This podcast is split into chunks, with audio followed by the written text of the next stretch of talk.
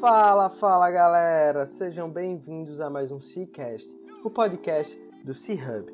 Eu sou Guilherme Oliveira, fundador e CEO do C-Hub Coworking, e estamos aqui em mais um episódio do nosso podcast. Nós acreditamos que um ecossistema conectado, ativo e forte é o caminho para construirmos um ambiente de negócio que todo empreendedor deseja estar inserido. Compartilhando informações e experiências, esperamos estar ajudando a todos que estão nessa missão conosco. E toda semana trazemos aqui um empreendedor que está disposto a colaborar conosco nessa missão. Antes de darmos start à nossa entrevista, gostaria de fazer um pedido.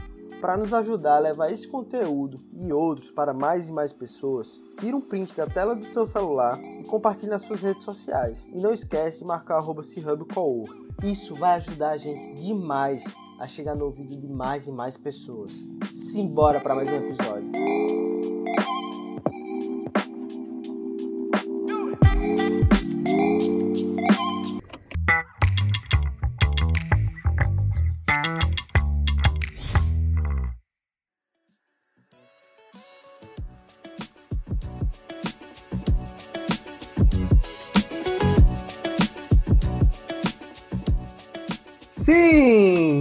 Sejam bem-vindos a mais um Cicast, o podcast do empreendedor raiz. Hoje estamos aqui com uma fera, Júlio Dantas. Ele, pernambucano, que atua, fundador da Neurobots, é, veio aqui, se, se, dispôs a conversar com a gente para a gente falar de um tema muito irado, cara. É, a Neurobots é uma startup que eles trabalham com neuroengenharia. Sim, é uma tecnologia altamente complexa e foi uma tecnologia criada dentro da universidade e o Júlio foi um dos fundadores dessa empresa. Então vai ser um papo para a gente poder entender como é que é essa jornada do founder técnico, quais são os principais desafios desse tipo de empreendedor e o Júlio vai passar várias dicas para essas pessoas que estão na universidade e querem começar a empreender. Eu acho que aqui a gente vai poder aprender muito e é um prazer gigante receber essa fera. Mestre Júlio, Obrigado, cara, por ter aceitado o nosso convite. O, C-Hub agradece, meu irmão. Eu que agradeço a oportunidade de estar falando aqui para vocês. E vamos nessa.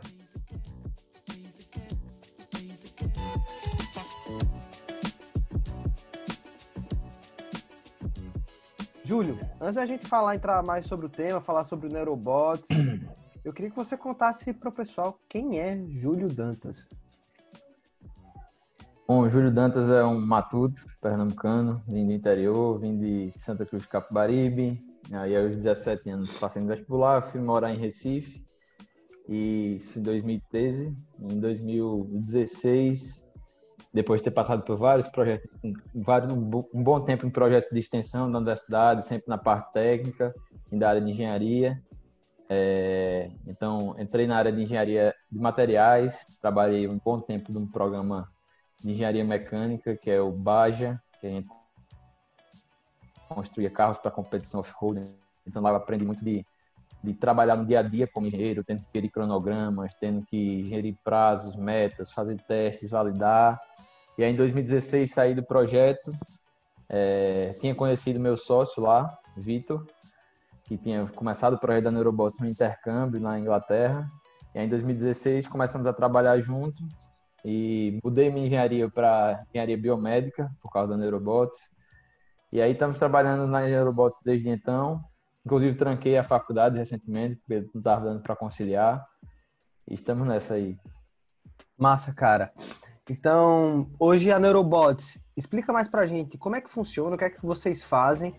É, eu, eu, conheço várias pessoas fantásticas que fizeram um caminho parecido com você. Aqui em, em Natal, a equipe é a Carcará. Não sei se vocês chegaram a competir. Competimos bastante e nos, nos davam muito bem, né? A Carcará foi a equipe que ajudou, que ajudou a criar a Mangue Baja, que é a equipe da UFPR. Foi criada em 99 e a Carcará era mais antiga. Então foi todo um contato. A Carcará ajudou lá no início. Já na minha época a gente se ajudava bastante nas competições e tal. Então gosto bastante do pessoal aí de Natal. Massa. Pra você ver, eu, eu sou um meio nerd aqui, né? Eu sempre. Eu fiz economia, mas eu, eu pagava matéria na engenharia. Porque eu achava super interessante. Eu sempre, cara, eu sempre quis fazer ciência e tecnologia.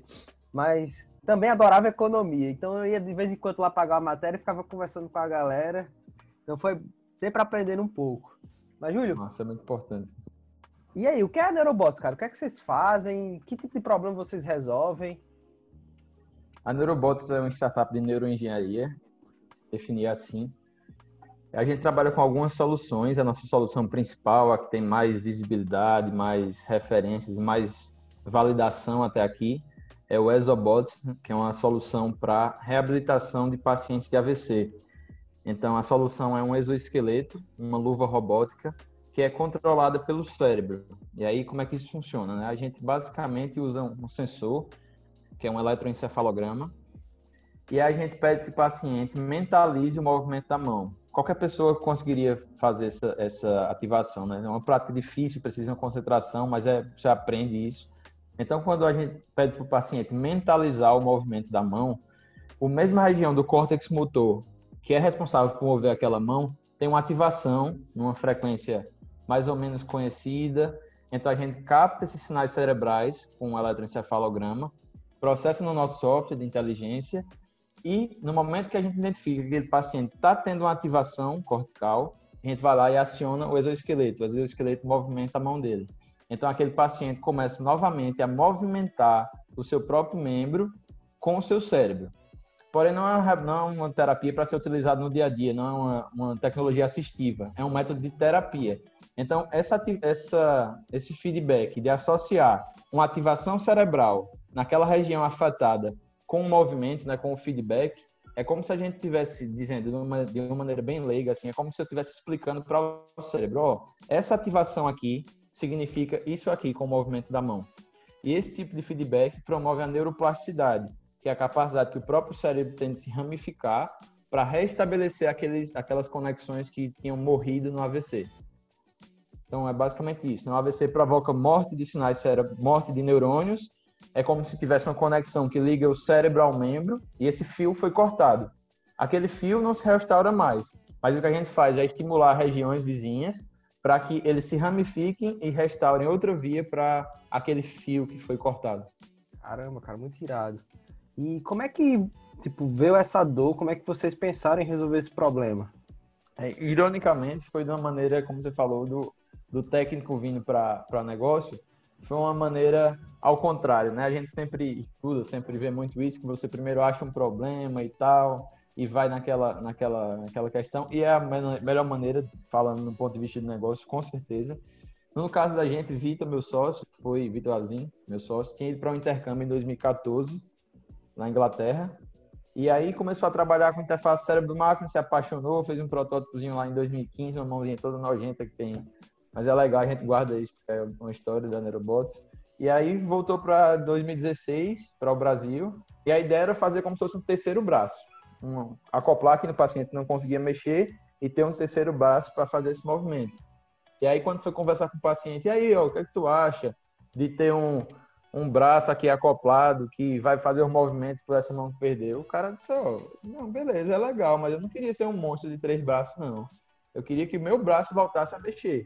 E aí fui pesquisar e já existia desde 2013, no mercado não, não tem, mas na literatura, e esse tipo de tecnologia, que é a interface cérebro-máquina, tecnologia que Vitor tinha se apaixonado lá, que essa tecnologia era possível fazer a reabilitação de pacientes. E aí mudou tudo e virou essa, essa questão, porque quando a gente foi ver os números do AVC, são números assombrosos. Né? No Brasil são 390 mil casos de AVC por ano, e no mundo são 16 milhões de AVC por ano. Então, desse montante todo aí, 75% sobrevivem, mas 70% dos sobreviventes nunca conseguem voltar ao trabalho. É a doença que mais causa incapacitados no mundo. Estou falando aí de tipo 8 milhões de pessoas por ano que, são, que saem dos seus trabalhos por causa desse tipo de, de, de dano que o AVC provocou. E a gente tem uma solução que poderia trabalhar para resolver isso. Então, casou aquela paixão pela tecnologia com um problema enorme, com um impacto social enorme, e desde então embarcamos nessa. Caramba, cara, irado. E tipo, meu avô, ele teve AVC. É, ele não morreu disso, ele, ele teve AVC mais velho, mas ele, ele conseguiu voltar a andar e tudo mais. E eu, pessoalmente, eu sei como é que é a dor, né? Ele perdeu o movimento de um braço e, tu, e tudo mais. Eu sei como aquilo foi difícil, até o braço dele escrever. Então eu lembro, cara, que ele, ele não conseguia mais escrever, ele gostava de tocar violão, não conseguia mais. E você me disse aí, 390 mil pessoas. É um Isso. número muito grande. Por ano, e, né? E é algo comum, cara. Essa semana, meu vizinho, ele teve uma mini AVC. Caramba. Então, é algo que acontece corriqueiramente. Então, muito comum. É uma dor muito forte e muito linda esse projeto de vocês. E tem até uma questão que você falou que essa é, desde sempre a AVC sempre foi uma doença mais é, endêmica, digamos assim, mais voltada para as pessoas idosas. Mas até pelos hábitos de estresse, de forma de vida, a média de idade do AVC está caindo, né? Então, cada vez pessoas mais jovens estão predispostas a ter também. E aí, esse problema que já é enorme passa a ser pior porque aquela pessoa vai conviver uma grande parte da vida dela com aquele problema. E eu não sei, né? Mais uma pergunta de leigo aqui. Mas quando a AVC ela dá num, num paciente mais jovem, ela tende a ser mais danosa, né? Ou não?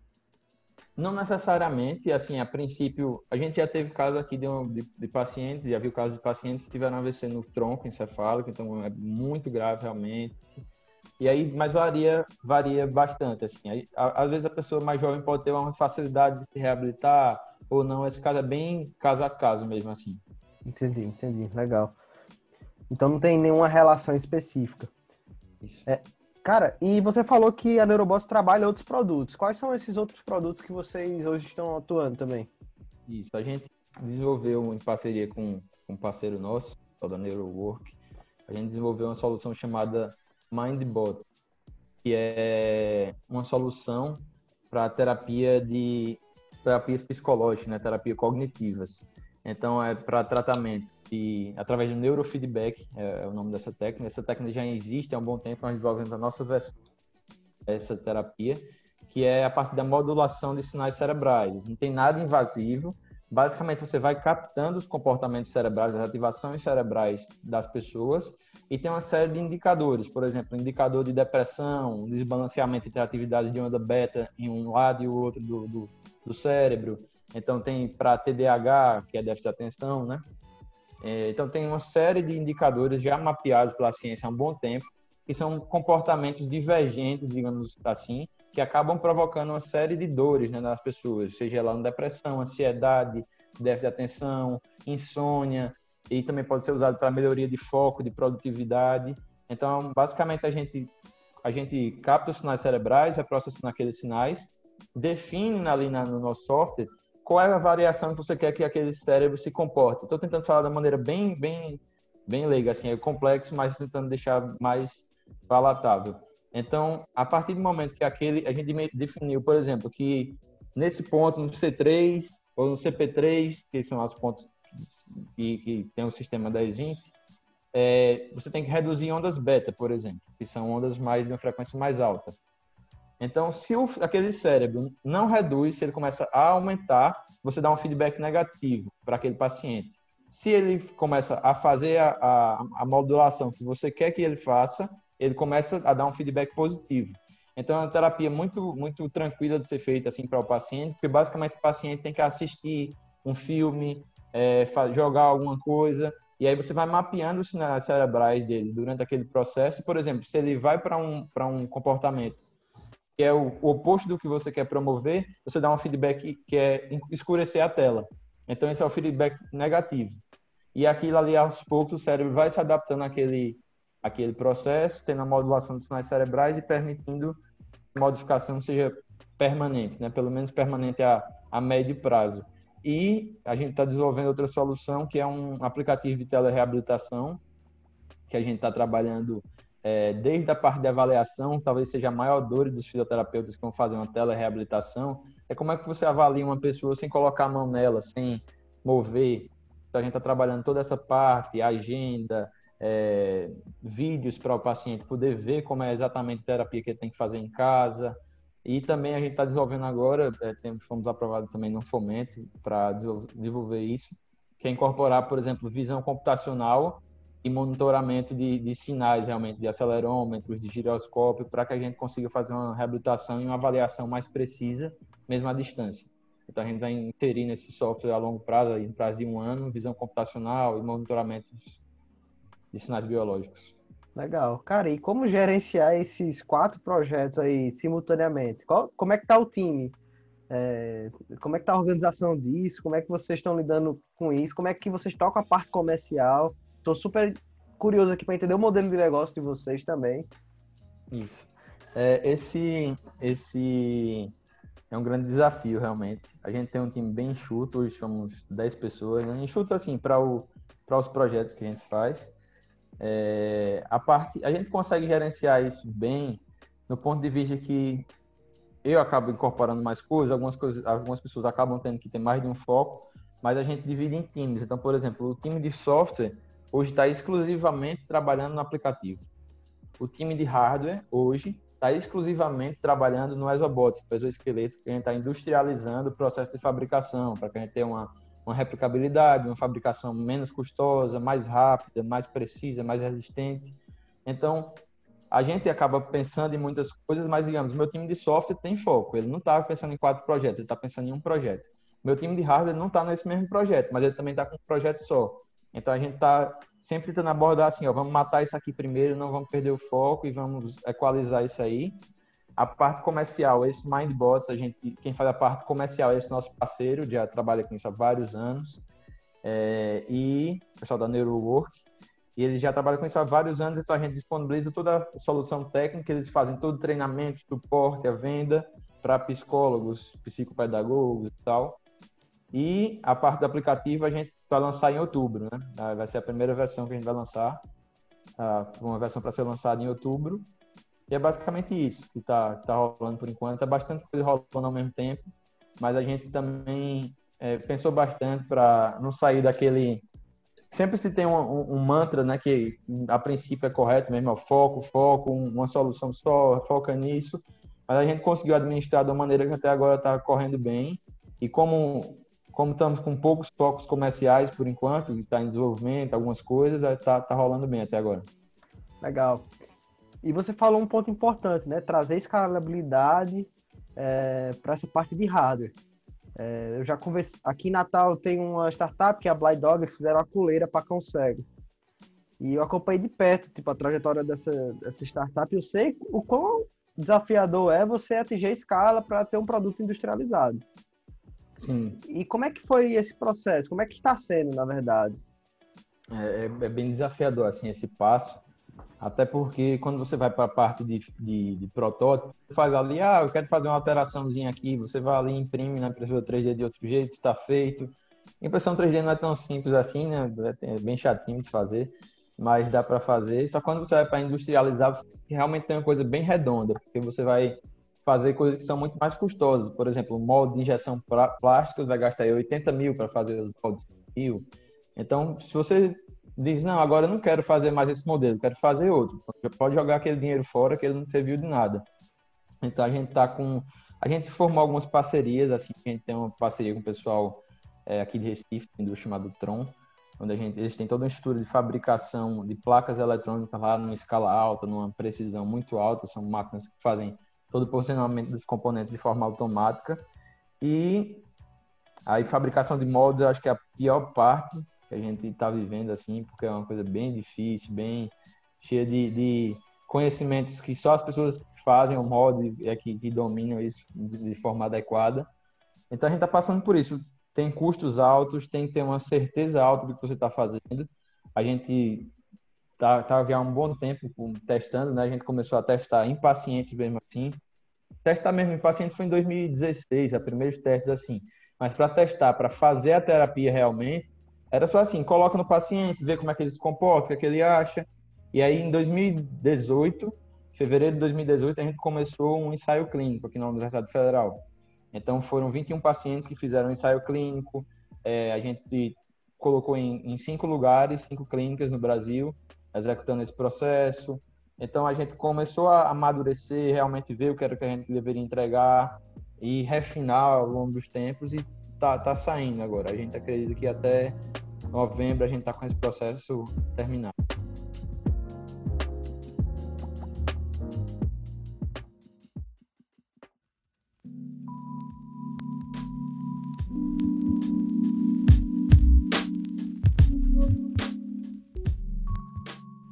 Legal. E isso é para parte do Exobot, certo? Que é aquela primeira solução.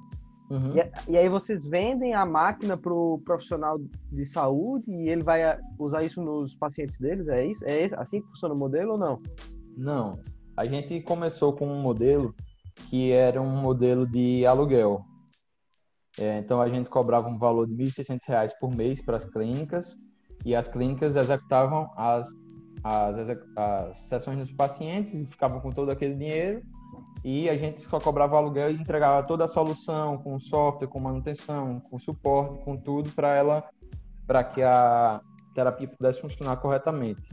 Agora a gente está pensando em é, migrar para um modelo para quebrar uma barreira de entrada, porque justamente quando você vai amadurecendo assim essa coisa do engenheiro e tal, e vendo mais o negócio passo a passo, a gente quer quebrar esse medo das clínicas de terem que ter uma conta fixa ali, de ter um valor fixo para pagar.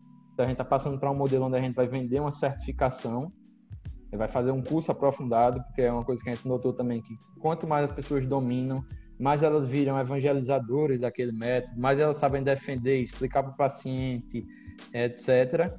E as, as, as clínicas que fizerem a certificação vão pegar nosso equipamento sem ter que pagar nada por um ano, pagando apenas uma taxa por sessão. A gente não definiu ainda os valores da certificação e tal, estamos validando esse modelo, mas deve ficar aí entre 30 e 40 reais por sessão.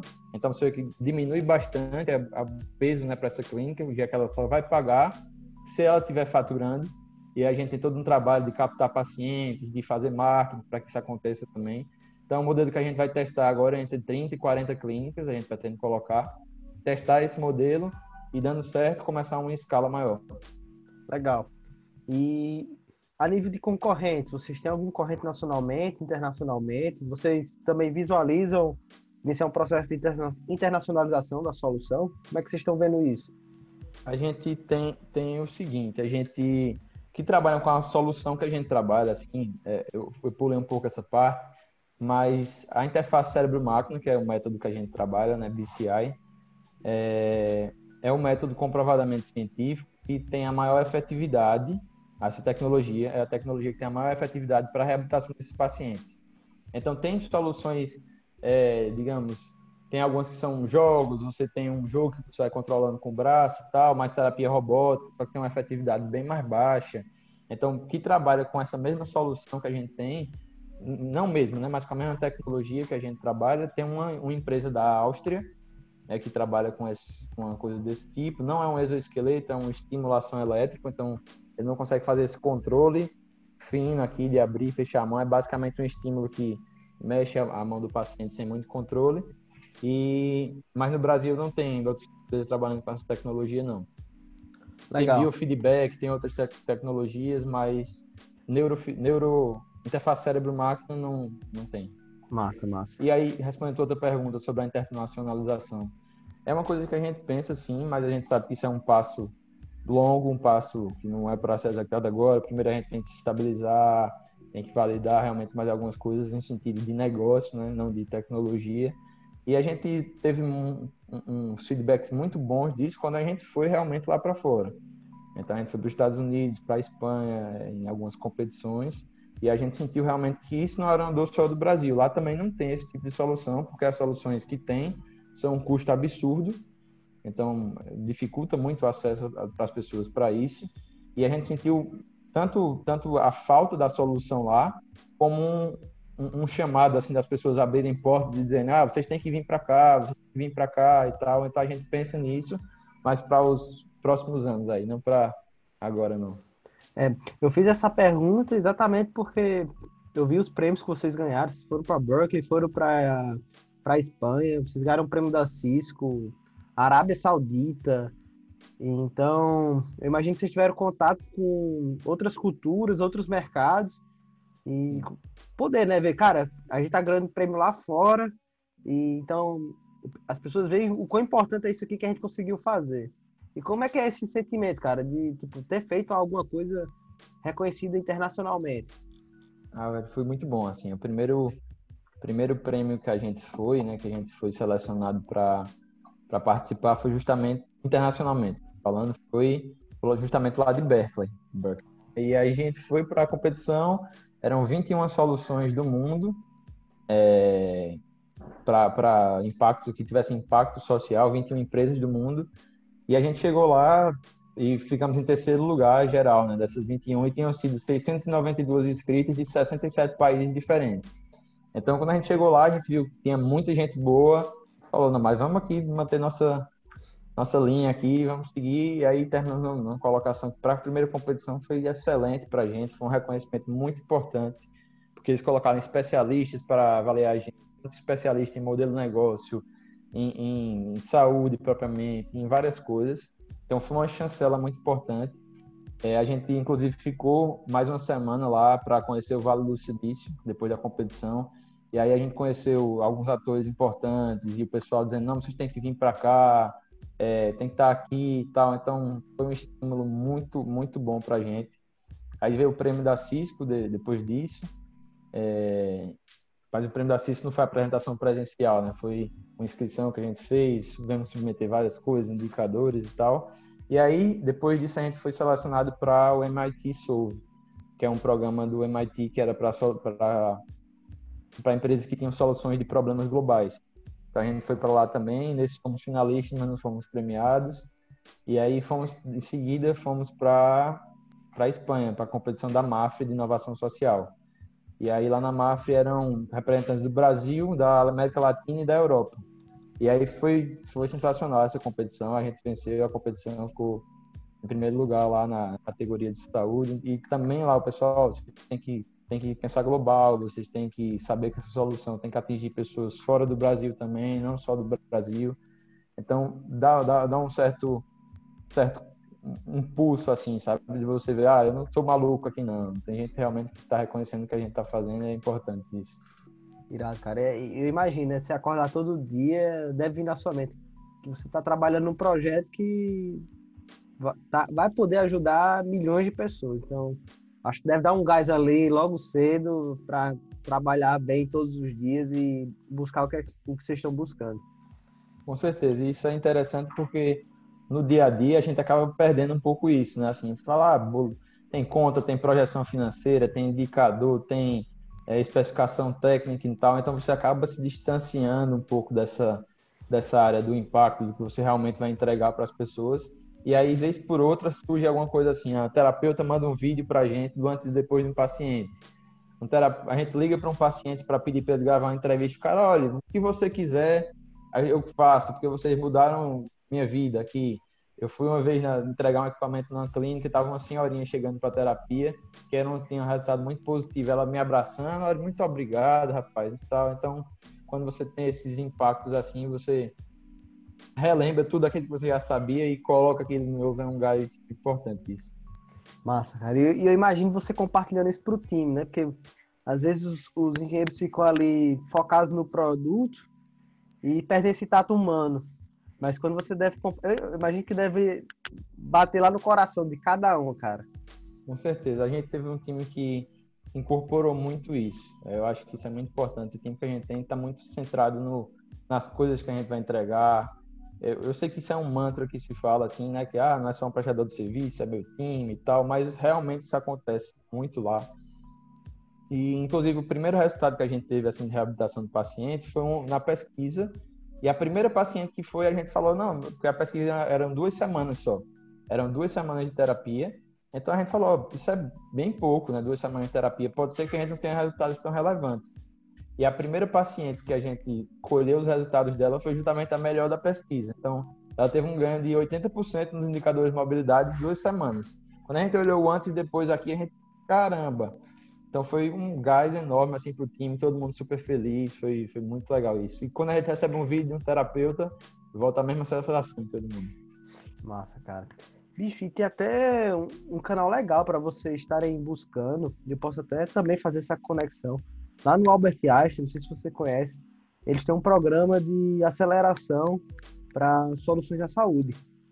É, o, o Cláudio Terra é o cara que toca isso aí. A pessoa... gente, a gente recentemente, em 2000 e, final de 2019, a gente teve tido um contato com o Einstein em 2017. Então a gente estava bem verde ali, com a solução toda feiosa e tal, mas eles gostaram muito e disseram, não, basicamente segue teu rumo aí, outro dia a gente conversa. E aí em 2019, agora em dezembro de 2019, a gente fechou uma parceria de investimento, a gente é investida e incubada lá pela Eretz Bio. Ó, que massa, cara. E, aqui em Natal tem uma startup que tá lá também, que é a Fixed. Eles fazem... Ah, legal, eu conheci o pessoal da Fix, Felipe. Conheceu? Conversei, Felipe. conversei com ele, muita gente fina, me, me deu toques muito interessantes. Cara, e a gente tem até um podcast com o Felipe. Então, para você que ainda não ouviu o podcast do Felipe, corre lá, ficou muito bom. A história dele ah, é fantástica. não ouvi, não, vou dar uma ouvida. Vou, vou ouvir, porque o cara é bom mesmo. É, bicho, eu aprendo demais com o Felipe. O Felipe tá lá no C-Hub também.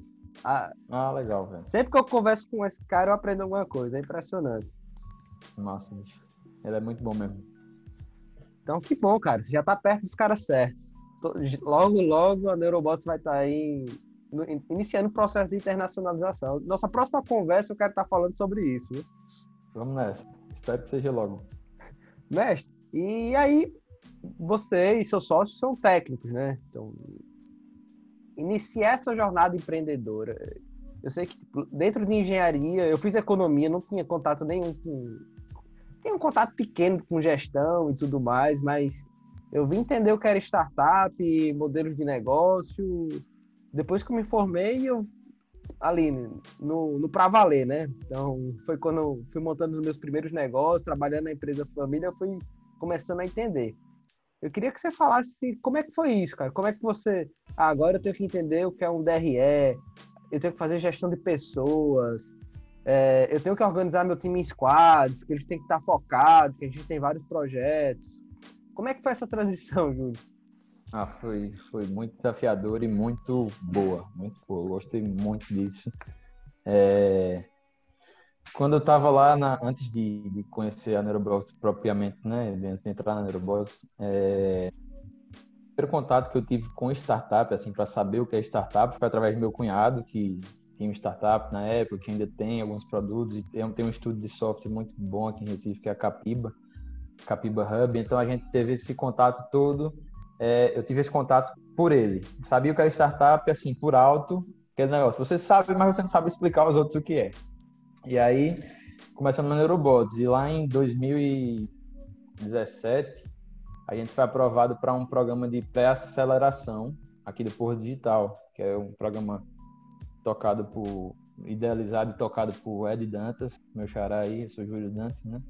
E Ed, até hoje é nosso mentor, e esse programa é chamado Mind the Beast. E aí a gente participou desse programa, e aí foi um choque, assim, né? A gente não sabia de nada, e sair ali, levar aquela, aquela tapa na cara do bom sentido e dizer, opa, peraí, aprender muita coisa e tal. Mas a gente teve esse, todo esse, esse, esse contato para entender o que era empreendedorismo, para entender o que a gente ia lidar, para entender quais eram as métricas, o que, é que a gente tinha que buscar, MVP, Golden Cycle, e aí por aí vai. E foi até um processo interessante, porque esse choque aí fez a gente perceber algumas coisas. Por exemplo, o CEO da empresa era meu sócio, Vitor.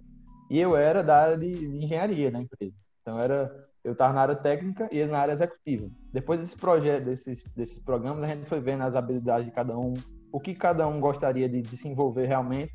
E aí já em 2017, no mesmo ano desse programa, a gente já inverte. Ele vai para a área técnica e eu vou para ser a da área executiva.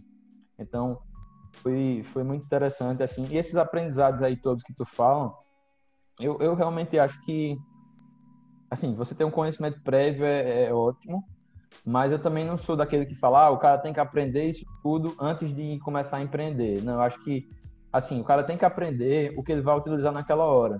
Porque, por exemplo, se você está começando a, a, a fazer uma startup agora, não adianta querer explicar a esse cara o que é uma DRE, o que é, qual é a projeção financeira que ele vai ter que fazer para pegar um investimento. Eu acho que as coisas têm passo a passo, sabe?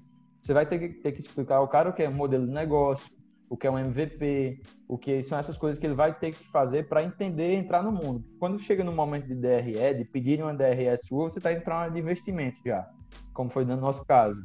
Então você não já, já não é tão iniciante, você já conhece pessoas no meio, você já tem um networking, você pode chegar para um cara que pegou investimento e dizer, oh, me explica como foi no teu caso, o que foi que você fez, como foi que tu pegasse esse conhecimento, me dá um exemplo aí.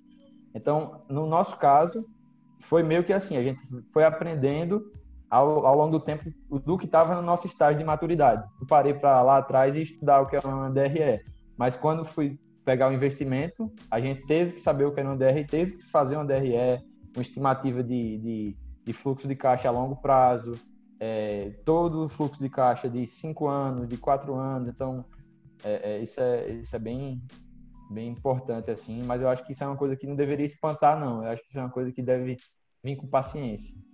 Verdade. E a informação tá aí, cara. Exatamente como você disse. Buscar uma pessoa que já passou por aquilo. Acho que é, é sempre o melhor caminho. Eu, exatamente. Eu... A gente tem um programa aqui que idealizado por Francisco André, né? Junto com o Pedro, irmão dele, que é o Warming Intro, né? Que é um para startups que querem ter uma recepção, uma, uma apresentação a investidores que estão nesse estágio de maturidade, startup do Nordeste, e como a gente já teve um certo contato, tem muita gente boa nesse, nesse, nesse programa, eu fui um dos convidados para participar. E quando a startup tem essa necessidade de que a gente apresente ela a alguém, a gente vai lá e tenta fazer esse match, tenta apresentar. Já em alguns casos que passaram, a gente foi mais no sentido de, ó, melhor isso aqui, deveria ajustar aquilo ali e tal. E não é que a gente é o mestre e o mentor global, né? Mas a gente vai compartilhando um pouco da nossa experiência, como a gente faz no dia a dia. Isso foi uma coisa muito interessante, por exemplo, quando eu fui para essas competições fora. Porque eu pude conhecer muito empreendedor que está fazendo solução foda e em vários países. E a gente, o que eu vejo dos empreendedores daqui, a gente não está perdendo para esses caras, sabe? A gente pode estar tá perdendo em acesso a capital, que lá é outro nível, é, em maturidade tecnológica, esse tipo de coisa. Mas na qualidade humana, acho que a gente não está atrás, não, na média, né? Totalmente, cara. Quando eu fui fazer meu programa lá em Berkeley, e aí eu fui conversar, né, com as outras pessoas, outros alunos de Berkeley. E eu vi que a gente conversava de igual para igual. Obviamente meu inglês lá do interior do Rio Grande do Norte não ajudava tanto, mas a gente coloca a cara eu, tapa, eu, né? Sei bem como é isso, sei bem como é isso. Mas rapaz, eu digo uma coisa, depois que você faz a sua primeira venda em inglês, aí pronto, pode dar lá o, o a nota do TOEFL 1000 que Você não precisa de mais nada. É, depois faz o primeiro pitch, tem que responder cinco minutos de pergunta em inglês sem saber o que vem de lá, que é um bom indicativo, né? Esse é bom também, viu? é, cara, aí, eu tenho até uma pergunta bem interessante, porque é, nesse mundo de inovação, tecnologia, a gente tem brilhantes tech founders, né? Bill Gates, Mark Zuckerberg, Larry Page. E, e aí eu, dentro da engenharia, tinha muita gente que, cara, visualizava ser que nessas pessoas, ou eram caras, não, eu quero trabalhar numa empresa mesmo e vai ser isso? Não tinha nem a pau, bicho. Não tinha, assim, muito pelo contrário. Foi, foi uma coisa assim que eu entrei na faculdade no, no sentido de, tô falando de tech founder, né? Eu entrei na, na faculdade porque, não, eu quero me formar aqui, ser um engenheiro, um técnico muito foda e trabalhar numa empresa que faça uma coisa tecnico, tecnicamente avançada. Mas aí, quando eu fui começando a avançar na faculdade, eu falei, pô, eu quero fazer alguma coisa que eu saiba que aquele meu trabalho tem um impacto positivo, que eu estou fazendo alguma coisa para melhorar as coisas e tal. E aí eu até estava começando a montar, quando eu saí do, do Baja, uma ideia de uma empresa de energia eólica de média escala. Não era de pequena escala nem de grande, né? Então, é, aí Vitor me chamou para trabalhar na Neurobots. Aí casou tudo, né? Porque eu já tinha visto os vídeos, achava aquilo incrível, o propósito incrível e vamos trabalhar junto. Entramos. E aí, tu me perguntando dessa questão do se as pessoas tinham essa mente, foi uma coisa que me deixou um pouco. É, é, a gente estava numa turma de uma cadeira de engenharia de produção, que é uma cadeira lá para o final do curso, no, no departamento, e que é, o nome da cadeira é justamente esse, engenharia de produção. E tava numa turma assim com umas 40 pessoas na sala, 40, 50 pessoas na sala, e o professor perguntou: oh, alguém aqui pensa em abrir uma empresa um dia e tal, ter o seu próprio negócio? Eu acho que eu e mais uns três ou quatro levantaram a mão. O resto, nenhum respondeu nada. Não era nem que iria abrir, era se pretendiam de abrir. Então, do lado de cá, eu não, não, eu não vi essa, essa movimentação, bastante pelo contrário. O que é uma vantagem, e isso é uma grande vantagem do, do, do dos Estados Unidos da vida, por exemplo, né? onde a galera sai com uma mentalidade mais voltada para o empreendedorismo. Isso eu acho que é um, que é um ponto de atenção. E, cara, tem até um, um ponto que eu acho interessante. Eu estava conversando com a Camila, que ela vai gravar um podcast com a gente, pessoal, então espera. É uma advogada que está empreendendo, que criou várias comunidades de legal law E ela tava e eu tava falando com ela, cara. É, no Brasil, a academia não, não conversa bem com a parte do com o setor privado. Quando eu, ta, quando eu tava, mais uma vez, lá no Vale do Silício, tive a oportunidade de ir para um, um meetup com o Dan Ariely, que ele é um dos maiores especialistas em economia comportamental. Então, para quem já leu o livro, o livro Rápido e Devagar, é um assunto relacionado. Então, quem não leu o livro, super indico.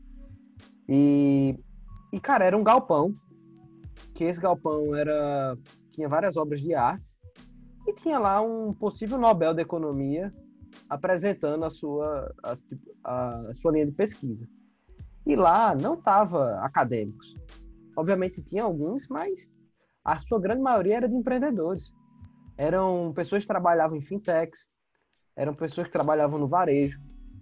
E eu vi, caramba, bicho, a minha vida todinha eu, fi, eu fui para vários eventos de economia e quem estava na, na plateia eram alguns estudantes e uma dúzia de professores. Como é que a gente vai conseguir conversar? Como é que a gente vai, vai dizer para as pessoas, cara, a academia é super importante, o setor privado também é, mas a gente tem que estar tá conversando, tem que estar tá se ajudando. Como é que você vê isso, Júlio? O que, é que você acha que a gente pode fazer para melhorar? Eu vejo com muita preocupação essa questão. Assim, a gente, a Neurobots em si, eu não tenho muito do que reclamar em relação a isso, não. A gente, quando procurou a, academia para fazer algumas coisas, a gente teve algumas portas abertas, mas isso porque a gente conheceu algumas pessoas-chave. Então, tem um mentor, um cara que, que ajudou o Vitor lá no começo, o professor Marcelo Cairrão, aqui da UFPE, e aí ele abriu várias portas, a, é, é, o, o, o, ensaio clínico que foi feito para comprovar a efetividade do nosso método foi o mestrado de uma aluna dele. Então, que ela queria trabalhar com uma coisa desse tipo, ele nos apresentou, deu, deu certo. Então, a gente tem contatos muito bons com o pessoal aí do Instituto Cérebro de Natal, aqui é a Fundação lá Nicoleles. Nicoleles. Então, a gente tem com Edgar, é, com Fabrício, o pessoal que tá, já está aí há um tempo. E então nesse ponto eu, eu posso posso digamos assim falar com, com uma certa tranquilidade porque não estou advogando em, em, causa própria não. A gente teve uma certa tranquilidade em relação a isso. Mas esse distanciamento do da da academia com, com o setor empresarial é um ponto chave que, na minha opinião, que trava um pouco, bastante do desenvolvimento do país. Então, a gente tem uma academia que tem uma capacitação enorme, pessoas brilhantes, e que tem uma, tem uma certa trava para desenvolver coisas para o setor privado. E aí vai desde a mentalidade, que isso sempre vai ser um problema, mas eu acho que vai um pouco da, da, da, da digamos, um projeto de, de, país, um projeto de governo e tal, que mude algumas coisas. Por exemplo, um, um professor nosso, é, meu da época da faculdade, uma vez estava conversando comigo e o cara era da educação exclusiva falou, oh, eu acho que, eu não lembro o número exato, mas assim, olha, eu só posso dar 120 horas de consultoria por ano para uma empresa de fora. Tirando isso, legalmente eu não posso fazer nada é, que trabalhe em outra empresa. Então, quando você vai para esse tipo de coisa, e ao mesmo tempo é ruim que o professor perca, digamos, a liberdade de cátedra, né? Que é você ensinar o que você quer, pesquisar o que você quer. Então, mas tem uma série de mecanismos que se, que se faz isso. E a gente vê muito sendo isso, sendo feito isso lá nos Estados Unidos, né? Uma, uma interação entre a economia privada e a academia, intermediada pelo governo. Então, como é que você faz isso? Com linhas de pesquisa que você, por exemplo, a gente tem um projeto aqui que quer desenvolver é, a produção de, de, de, semicondutores no Brasil, por exemplo. Então, quando você vai estimular a, a, a valores, dinheiro para pesquisa, fomentos para aquela área, e você faz com que isso seja associado a pesquisas aplicadas em empresas, isso, isso, isso muda as coisas, sabe? Gente, eu acho que a gente também não pode colocar a culpa no empreendedor só, né? A culpa no, no professor só. E eu acho que tem que ter esse meio campo aí, que é um governo fazendo essa, essa esse intermédio aí para que as coisas possam, possam acontecer. Perfeito, cara. E, e a gente, só para completar, tem alguns pontos sendo feitos isso, né? A gente tem, por exemplo, já vi fomentos do, do FINEP, do Banco do Nordeste, onde você tem que associar uma ICT, né? Um, uma instituição técnico-científica, a uma, uma, uma, instituição privada, uma empresa, e fazer um projeto juntos e tal. Mas às vezes esse tipo de ação acaba engessando mais o processo do que, do que agilizando, como já aconteceu com a gente, por exemplo, a gente acabou perdendo um fomento por causa de um atraso desse, uma coisa que o Estado teve que atrasar algumas coisas, e a gente perdeu um fomento pelo pé, assim, não recebeu nenhum, nenhum centavo, não entrou dinheiro. Então, eu acho que isso é muito importante e fundamental para a gente deslanchar, porque potencial a gente tem muito. Cara, concordo completamente com tudo que você falou. A culpa não tá ninguém assim, a gente, todo mundo tem seu pedaço da culpa. É, aqui no C-Hub, a gente tenta promover esses debates unindo as, unindo as três pontas: governo, academia, setor privado. Teve até um dia, cara, que eu me emocionei. A gente promoveu um meetup e nossos meetups você está convidado, viu, Júlio? Quando a, passar essa pandemia, você vai ter que vir aqui para gente fazer um meetup. Vai unir aqui a. Com maior gosto. Academia, setor privado, vai estar todo mundo aqui com muita pizza e cerveja. Então, é assim ah. que a gente ah. faz nossos encontros. E funciona, cara. A gente começa a conversar de 7 horas, é para terminar de 8, mas a gente sai de meia-noite. E, e, e, eu acho que são, é promovendo momentos como esse que a gente vai conseguir, entendeu? É começar a unir e tudo mais, as pessoas vão se conhecer, vão ver que a academia não morde, o setor privado não morde, o governo não morde, e a gente vai conseguir se relacionar. E esse Com ponto certeza. que você falou da dedicação, cara, das cargas, isso é um ponto que é muito importante. Para você ter noção, o Dan Ariely, ele recebeu equity de uma startup para ser mentor. Quantos professores não poderiam estar numa situação parecida? Exatamente. Exatamente. É, isso é uma prática muito comum, né? Você tem um cara que é um especialista naquela área que você vai lançar seu produto, fala, eu quero algumas poucas horas aqui e, e quero que tu esteja junto comigo, você tem aí 1, 2% da startup, que isso pode valer alguns milhões no futuro. Isso é uma coisa extremamente importante. E esse tipo de. Eu, curiosamente, estava fazendo uma apresentação hoje para. A gente tem na, na Neurobots, a gente tem um momento semanal que é o Neurotalk. Então, no, no, no Neurotalk, cada pessoa, uma, uma por semana, apresenta algum tema que ele acha relevante. E eu tinha ido para essas várias competições que, que, eu, que eu mencionei aqui, e sempre falava as coisas assim, não, a gente ganhou, a gente perdeu, foi assim, foi assado, contava as coisas por alto. E aí eu fui entrar para contar os bastidores mesmo de como é que tinha sido cada uma dessas interações. E eu parei para perceber que as aproximações e os networkings mais importantes que eu fiz foi saindo para para comer alguma coisa com o cara no final do dia, foi indo tomar uma cerveja com ele, e, a gente, e ali a gente realmente falava as coisas de maneira aberta, trocava conselhos, falava das coisas, porque empreendedor, e eu acho que isso vai muito para professor também, sempre tem uma mania de falar das coisas boas, né? Ah, meu indicador tá tanto e tal, não sei o que lá, e aí você sabe tudo que ele tá falando ali numa hora, numa hora fria, é a mesma coisa que ele vai falar no pitch dele. Mas quando você vai realmente ter um contato próximo, fazer as pessoas interagirem como pessoas e não como apresentadores, eu acho que pode brotar muita coisa boa daí. E parabéns por estar tá fazendo isso. É perfeito, é isso mesmo, cara. Mas a gente faz junto, cara. A gente é, como eu disse, né? A gente tá, antes da gente ligar, ligar o gravador, a gente só dá, a gente dá o espaço, cara, e manda o bannerzinho no WhatsApp pra galera se reunir. Quem faz o resto são, são as pessoas que galera. chegam junto da gente. Meu amigo, para você ver, né? Você, antes de eu ligar o microfone, você me disse que não era um cara de falar muito, né? A gente já tá chegando perto de uma hora e eu queria chegar na parte do, do podcast onde a gente faz perguntas rápidas é, espero que você esteja preparado. É, é um momento mais filosófico aqui do Cicast. Posso meter bala? Preparado eu não estou não, mas vou responder. Vai lá. Boa, vamos lá. Essa pergunta aqui, eu adoro ela. Ela vem melhor, melhorando, viu? Da minha parte. É...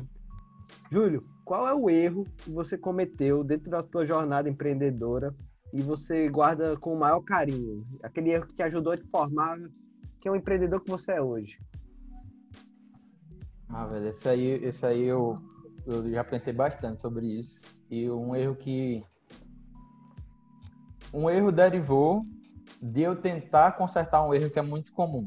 Então, qual é o erro que é muito comum? É o empreendedor não saber delegar as funções, então concentrar muita coisa em si e acabar passando as coisas, não fazendo na velocidade certa e tal. Então, esse é o erro comum. Mas o meu principal erro, que eu cometi uma vez e, e percebi muito isso, foi que existe uma diferença muito grande entre delegar uma função e negligenciar uma função.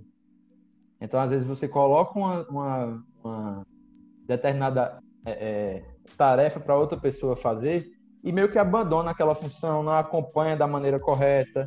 Isso pode parecer muito óbvio da maneira como eu estou falando, mas no dia a dia não é nem um pouco óbvio isso. Então você fala, não, eu vou dar liberdade para o cara resolver esse problema. Tem que ter, mas tem que ter acompanhamento, tem que ter prazos, tem que ter metas. Então eu cometi esse erro lá atrás, nos custou um, um tempo de desenvolvimento perdido, e delegar uma função e meio que não delegar, negligenciar. E tem até um, um amigo meu, Tiago Barros, que trabalha na área da construção civil, que um dia desse a gente estava conversando sobre isso, identificamos ele fazendo a mesma coisa, e a gente aprende junto, a gente conversa bastante sobre isso.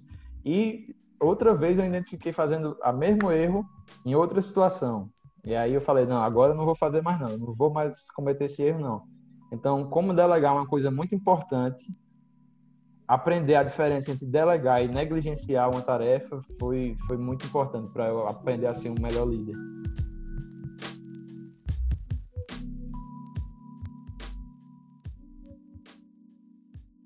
Boa.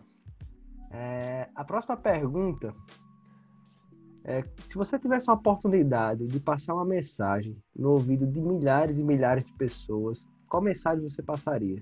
Eu, eu acho que uma, uma, coisa muito importante que, que a gente tem que pensar é as, as funções que a gente está fazendo. A gente tem várias coisas no mundo precisando de melhorias, é, e eu não estou falando aqui ser ONG, que não tem nada nenhum problema de ser, mas fazer negócios para resolver problemas reais, para realmente impactar a, a, vida de pessoas, para acreditar no empreendedorismo como uma forma de transformação social e não como uma forma de transformação pessoal somente eu acho que das coisas que me veio na cabeça pelo tema aqui, eu gostaria de falar isso.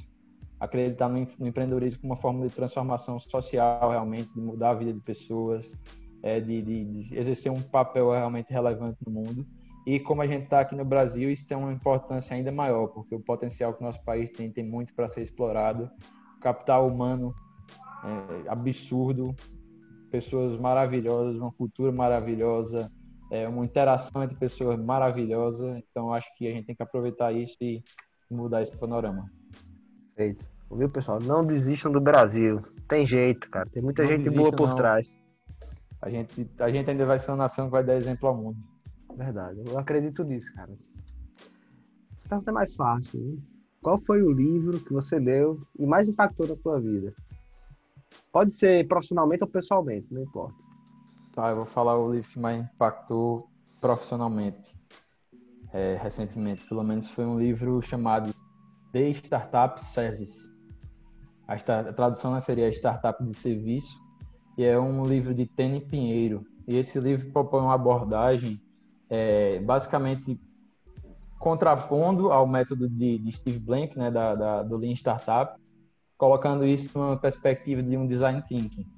Então não é aquele design thinking de bobeira que a galera quer fazer para vender mais curso, para dizer que é uma caixa de ferramentas, que design thinking não é isso.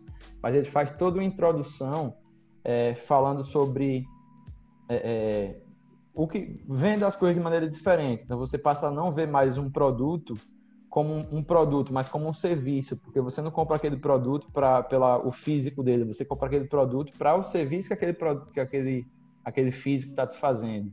Então, isso é uma das reflexões, você passar a tornar os seus clientes, as pessoas que usam sua solução, não como é, pessoas que vão, que você vai mudar a sua realidade deles, mas permitir que essas pessoas virem construtores da tua solução, que elas virem um ecossistema, que elas não sejam parte de uma engrenagem que está ali girando, aquela coisa do, do tempos modernos de Chaplin, né? O cara apertando o parafuso ali, que ele passa a ser um, um ativo é, moldador da tua função. Então, esse livro, assim, tem muito mais coisa para falar sobre ele, mas encurtando, esse é um livro que eu recomendo para todo mundo.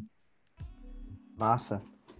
Meu amigo, é, foi um prazer bater um papo contigo. Foi a nossa primeira conversa, espero que seja a nossa primeira conversa de muitas. Estou é, maravilhado pela sua trajetória, pelo que você está fazendo na Neurobots, a quantidade de pessoas que você vai ajudar com a solução que você e o Vitor e todo o time da Neurobots estão, estão criando. Parabéns, de verdade.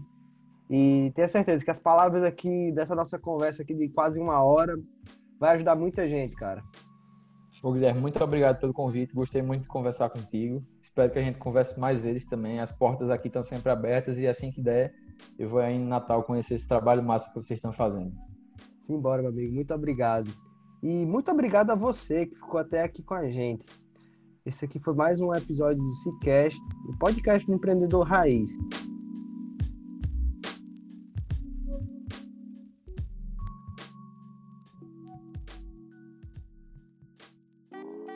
Este foi mais um episódio do Cicast e fico muito feliz por você ter ficado com a gente até aqui.